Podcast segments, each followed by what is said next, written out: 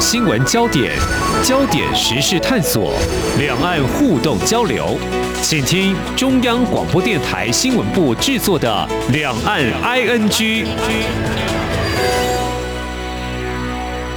听众朋友您好，我是黄丽杰，欢迎收听两岸 ING。那么今天访谈之前哦，我做了一个蛮有趣的观察哦。我在这个月台等候火车的时候啊，看到前方包括我在内一共有六个人哦，其中有三个人都穿牛仔裤，那么有上了年纪啊，有中壮年呢，这可以看出不止年轻人爱穿哦，是很时尚的。不过呢，在听我们节目同时，我想请您也想想。呃，到底自己身边有几条牛仔裤，还有穿多久会淘汰丢掉哦？因为这看似简单的穿着哦，在这个制造、生产还有之后的丢弃，都跟我们的环境有着爱地球的深层影响。这是在衣着上哦，如果套在这个吃的方面，食物上也是如此。那么谈到吃。跟穿，这对目前身处于俄罗斯和乌克兰交战下的民众来说，尤其是流离失所的难民而言呢，应该是非常遥不可及，而且非常的困难。那么就在欧美等西方国家对俄国采取一系列经济制裁行动当中，其实我们是看到企业好像也展现跨国的援助关怀。我们在今天呢，特别邀请 CSR 在天下总监黄昭勇来跟我们谈谈这些。其实好像有点不可承受之重的话题哦，非常欢迎总监，你好，是丽姐好，各位央广的听众朋友大家好。嗯，在节目当中跟总监每次来聊，就是怎么样对环境友善、爱地球，这些不是口号，是真的要行动。我刚刚提到这个牛仔裤哦，在那个选购跟丢弃过程当中，我们严肃来看，它是有着破坏。因为，嗯，我看了一些相关的报道，这个数据竟然这样跳出来。其实纺织业排放了五分之一的温室气体。在之前，我也有机会跟一些同业在聊啊，或产业界在聊，就说。包括嗯，这马云啊，阿里巴巴啊，自己要做衣服啊，但是也不想丢太多东西，因为他觉得成衣业本来就是一个非常具污染性的这个产业哦。好，从这里来看，制造端可能是一个非常不环保的。那丢弃就这样丢弃吗？事实上可以做什么样的比较友善的动作？是，就是呃。这一期的 CSR 的天下，嗯、我们的专栏作家汪浩汪老师哦，他有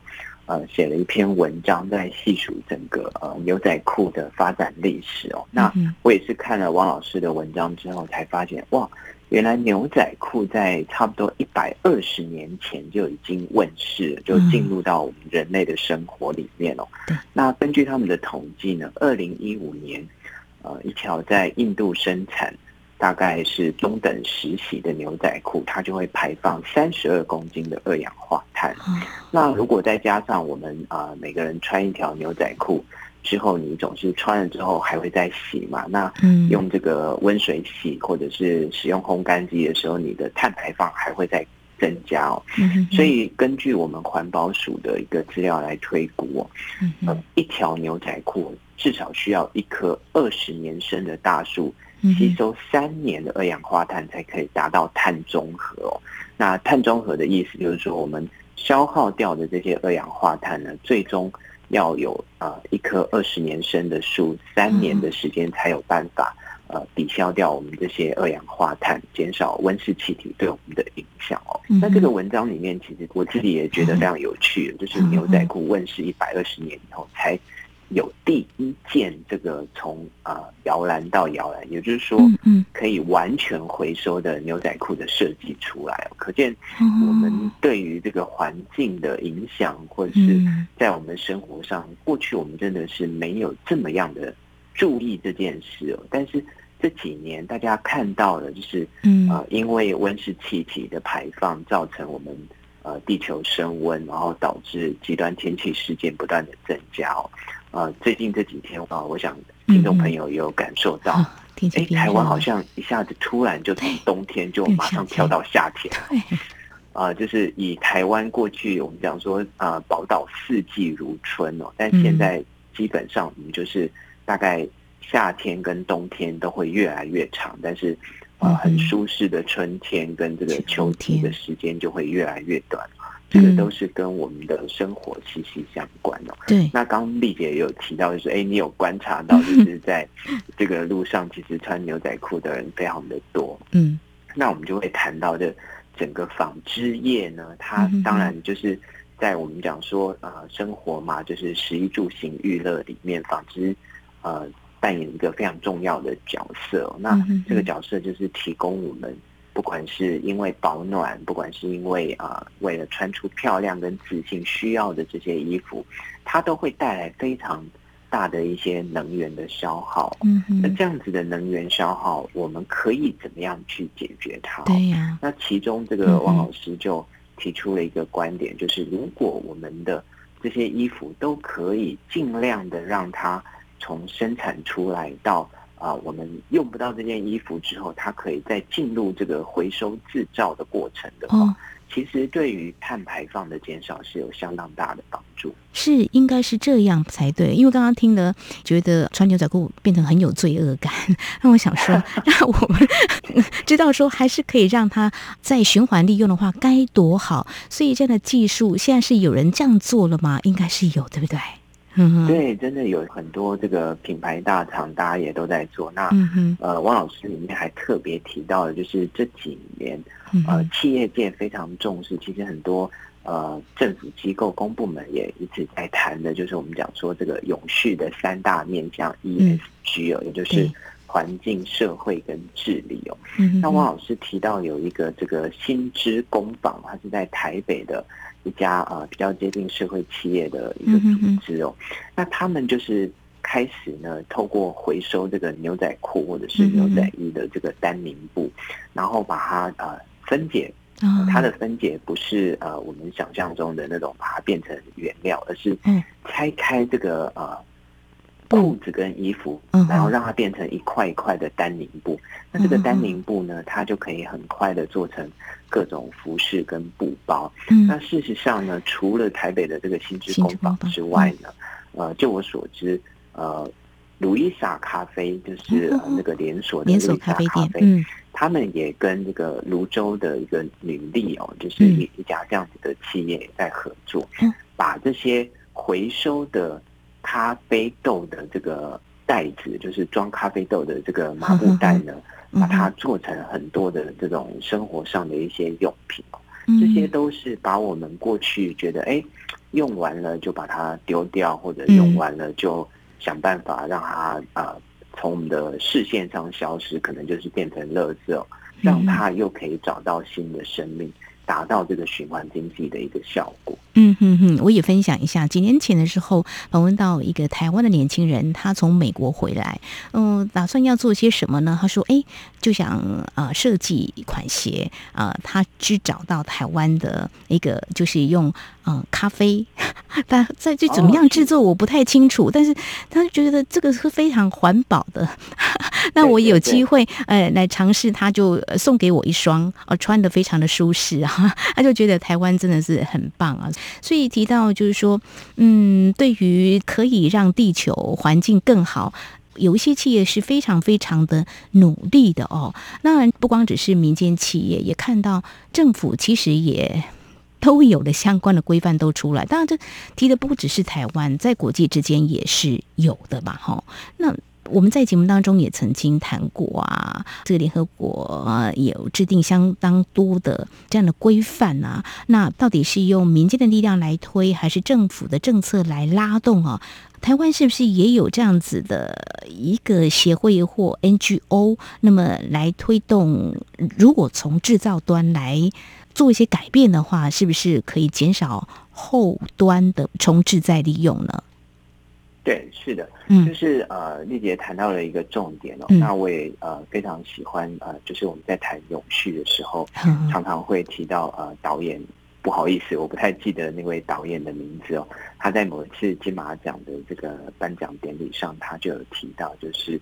呃，我们都不是局外人这样的一段话，那这个在讲当下当前地球上的所有的人类，我们面对的这个。永续的挑战，我是觉得是一个非常好的一个注解哦。就是不管是政府机构、公部门啊、私人企业啊，或者是非营利组织，乃至于我们每一个人，其实在呃环境永续或者是人类的社会永续发展上，其实都扮演非常重要的角色哦。没有说呃只是谁的责任，或者是谁去做这件事就够了。那当然，在政府方面，他们呃每一个国家的政府都推动了非常多的计划。那像以台湾来讲啊，经济部工业局他们也做了非常多循环经济的一些呃选拔啊、案例示范啊。那当然，最近大家最关切的莫过于就是过去我们叫做温室气体排放啊标准这样子的一个法令哦。对。那现在已经重新提了一个法规，这个名称叫做。气候变迁因应法，那气候变迁因应法里面就详细的列到了服务业、制造业、金融业，乃至于政府的各个部门，包含像是教育部、农委会，在面对这个气候变迁的时候，大家应该怎么样来分工合作？各自在呃这个领域里面做好自己该做，然后在。跨领域上可以一起来协助。呃，我打个比方，这个我也在节目里面提过蛮多次的，就是在这个气候变迁因应法里面有一个非常重要的一个呃，国外已经开始进行的叫做商品的这个碳足迹标签。嗯，也就是说，所有的产品它在生产的过程中都是会呃产生能源的消耗，然后产生这个。呃，温室气体还有二氧化碳的排放，嗯，但我们要去解决这个或者是消除这个温室气体排放的第一步，应该是要先知道说，那到底我们每使用一项服务或者是购买一件商品，到底它产生了多少的碳排放，或者是产生了多少的二氧化碳呢？嗯哼，那标示的过程，它就会开始涉及到，哎，我用这个。A 制程跟用 B 制程，它可能产生的这个碳排放就会有差别。嗯，所以，我们气候变迁因应法草案呢，里面就有规定了，未来在国内贩售的商品，它都要标示这个商品的这个碳排放跟碳足迹。是，那这样。啊，譬如说，你同样要买一件牛仔裤，你买 A 品牌，它的这个碳排放可能是三百二十公斤二氧化碳，可是 B 品牌可能只要两百公斤二氧化碳。那作为消费者，我可能在这个时候我就有一个选择的能力。那也许这个碳排比较少的商品，它的费用是相对高一点。可是呢，虽然我们个人可能要付出稍微多一点的钱去购买这个商品，但是。环境它要承受的这个环境成本就少一点。总的来说呢，可能对于呃我们人类生存的环境，这样子的投资或者说这样子的消费，最终得利的还是我们人类。所以呢，不管是政府的政策拉动，还有民间主动来进行减碳的动作呢，都是对地球是好的哈。所以这个过去的，比如说以牛仔裤来说，是快时尚，也可以变成做好事的一个善时尚哈，可以这样来说哈。好，这是在节目前半阶段，我们呃先从一条牛仔裤说起哈。稍后节目后半阶段呢，同样是紧扣对环境永续发展的一个议题。要吃食物不要浪费，还有呢，企业的这个社会责任的一个行动力。从俄乌战火，我们看到了他们做出什么样的决定。我想，俄乌战火的持续延烧是最近大家所关注的焦点。那我们节目稍回来，不只有新闻，还有您想知道的两岸时事，都在《两岸 ING》节目。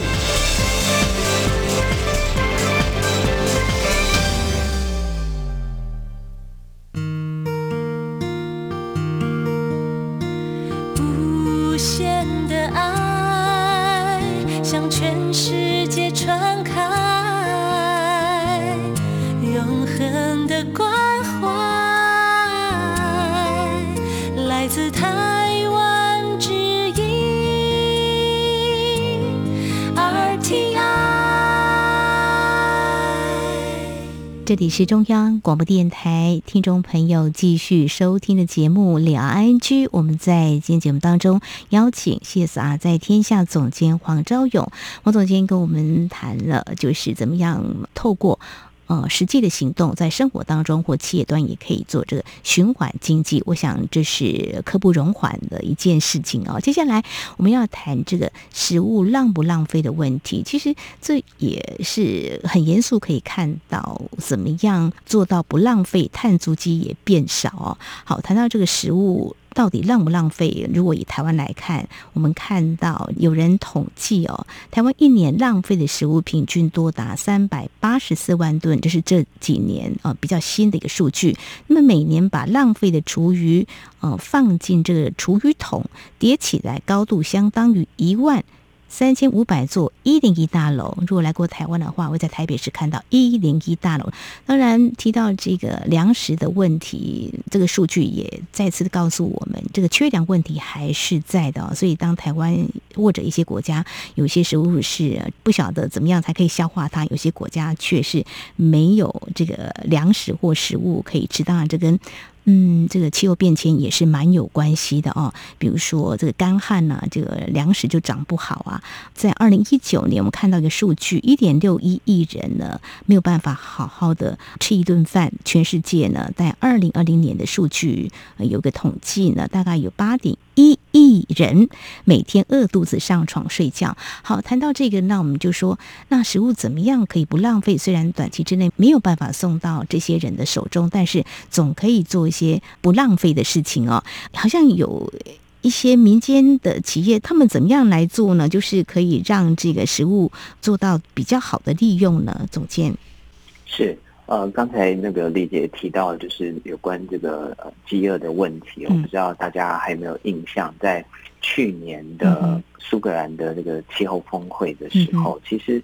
呃当时在气候峰会之前，G20 有一个会议哦，那当时这个好几个这个啊联合国的官员就有这个点名，譬如说像是。Tesla 的执行长这个马克思，就是希望他可以捐钱来呃解决这个呃饥饿的问题哦。那当时像是阿玛荣的执行长贝佐斯，他们都有出来响应哦。我记得印象很深刻是这个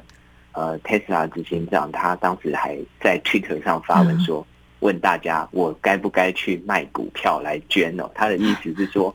就算我捐了这个钱，我也不确定你们到底能不能够。真的就是把这个粮食送到需要的人手上哦，所以一直要我们企业家捐钱，他觉得这个效率可能是有点问题哦。所以其实，在国内外有越来越多的这些新创的企业或者是社会企业，他们就在思考说，其实粮食的问题哦，很大的问题不在于它的不足，而是在于它的不均衡。那这个所谓的不均衡呢，更多的原因是。呃，譬如说，就是比较有钱的民众呢，他一天的粮食的经费可能高达我们譬如说是三百块台币，嗯，但是有一些啊、呃、经济条件比较不好，他一天的粮食的经费呢，可能只有是三十块台币，一比十这样子的差距哦，嗯，可是每天花三百块在吃饭或者是在这个饮食上的人，他是不是就真的都能够把这些呃他需要的饮食都能够消化完呢？答案当然是否定的嘛。刚才丽姐有提到，就是我们的厨余剩食的这个状况。嗯嗯。所以在国外哦，这个丹麦有一家 B 型企业啊，它这个名字也非常有趣，它取名叫做 Too Good to Go，也就是中文呢，我们就翻译叫做好到丢不了。它是。全球目前规模最大解决剩食的一家呃新创的 APP 公司哦，嗯它从二零一六年成立到现在，已经跟超过八万七千家餐馆啦、咖啡厅、超市合作，那省下将近七千万份浪费的餐点哦，然后让很多需要的人可以拿到。那它的价值主张是说，帮消费者。提供三折的高品质的餐厅的食品哦，那这个对于啊许多有环保意识的消费者来说是可以减少碳排哦。不过它也出现了一个状况，就是这些高品质的餐厅或者是高品质的食品，它原本就不会是这个经济比较弱势的民众他们的首选，所以在呃解决剩食上也许发挥了一定的功效，但是在呃让这个。经济比较弱势的人可以吃得饱这件事，它能够啊、呃、帮助的效益是啊、呃、不太够的。嗯，那其实我有观察到台湾有一家叫做 Taste Me，Taste 就是这个品味的这个 T A S T。Taste Me 这样子的一个新创的公司哦，那他们做的事情就我觉得诶又往前更进一步，它跟这个包含像是呃面包店来合作，那这个我们都知道面包是一个很难保存，它每天哦大部分的面包店都是早上出炉一次，下午出炉一次，然后到了它快要这个休息的时候，这些面包如果没有办法处理掉，其实往往就会变成是。呃，必须要进入厨余的一些食品哦，嗯，所以他们就在这个 App 上呢，就是提供大家，你可以在哦，譬如说你下班了啊，要回家的路上，你就可以在这个 App 上看到说，附近有没有什么面包店，它有一些即期的面包，那是用比较便宜的方式来销售。那这个一方面解决了这个面包店这个面包保鲜的问题哦，另外一方面也让这个。呃，经济比较拮据的民众呢，可以在这个时候呢，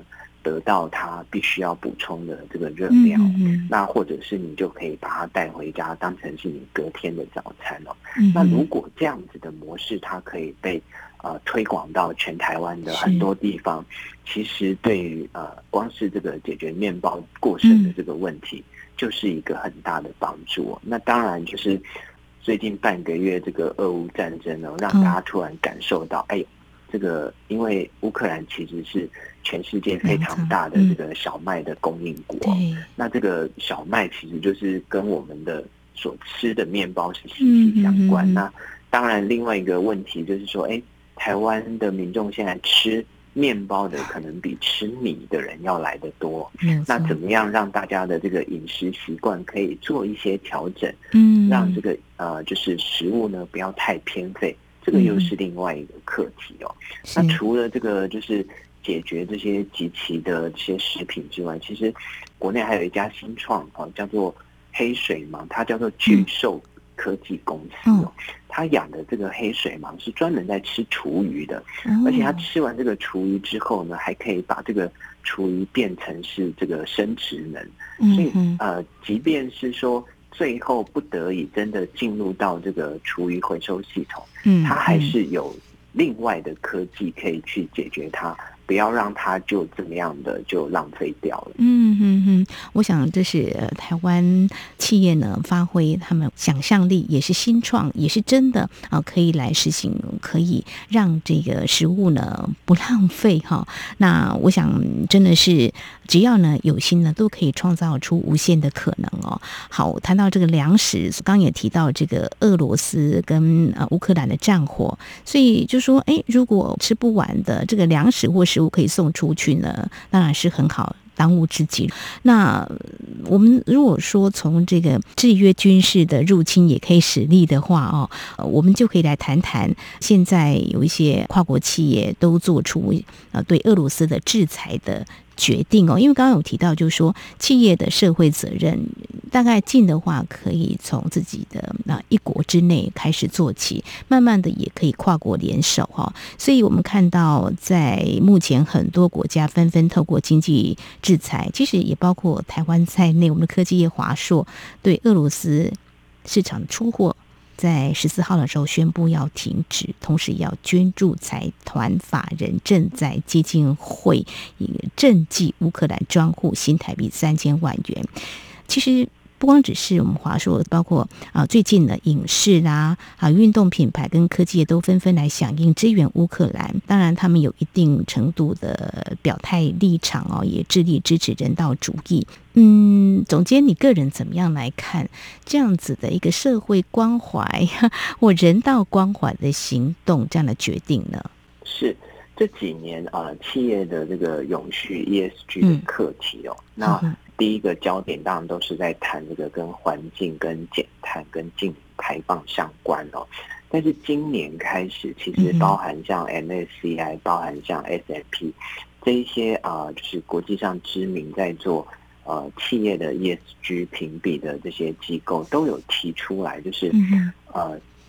光是谈这个呃环境方面的这个议题哦，并不足以达到呃企业的永续发展哦。嗯、这两年啊，还有两个非常重要的课题哦，就是在 ESG 方面，一现在最重要的就是跟减碳相关。对、嗯，那 S 的这个社会的部分，其实谈的最多是包含是人权。嗯，那这个人权包含了像是就是。呃，社会的弱势族群的人权，包含像是劳工劳动权益的人权哦，嗯，那他们都觉得这个人权哦，也是现在企业非常重要的呃一个课题，嗯，还有一个就是跟这个 G 就是 governance 就是治理相关了，嗯，因为他们也提出来就是。现在对企业来讲，最大的风险就是来自于世界秩序的动荡。嗯，那这个动荡当然就包含到了我们刚刚提到的这个乌俄战争的现在的一个僵局，对于整个世界的影响哦。那呃，过去我们大家常常会有一种说法，就是哎，企业你就好好赚钱做生意，不要去管这个政治哦。嗯，那似乎好像这个。企业不碰政治，或者是说啊，体育不碰政治，过去是一个铁律了。嗯，可是现在大家也发现，就是说，其实呃，政治是什么？就是从我们呃过去读过的课本，政治就是所谓众人之事，政治就是我们对我们每一个人都会有影响的一件事情。所以呃，企业怎么有可能自外于政治？就是包含我们每个人也是哦。所以现在对于企业来讲。他不是要去参与政治，或者是去影响政治，而是要设法让这个政治对于我们环境、对于治理的影响要降到最低。嗯，那降到最低的意思就是说，如果有一些违背我们这个普世价值的行为，呃，企业其实可以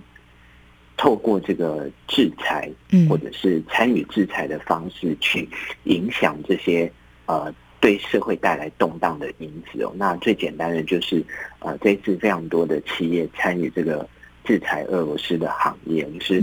即便说，哎，我对你俄罗斯的影响也许不大，但是至少我可以选择不跟你做生意。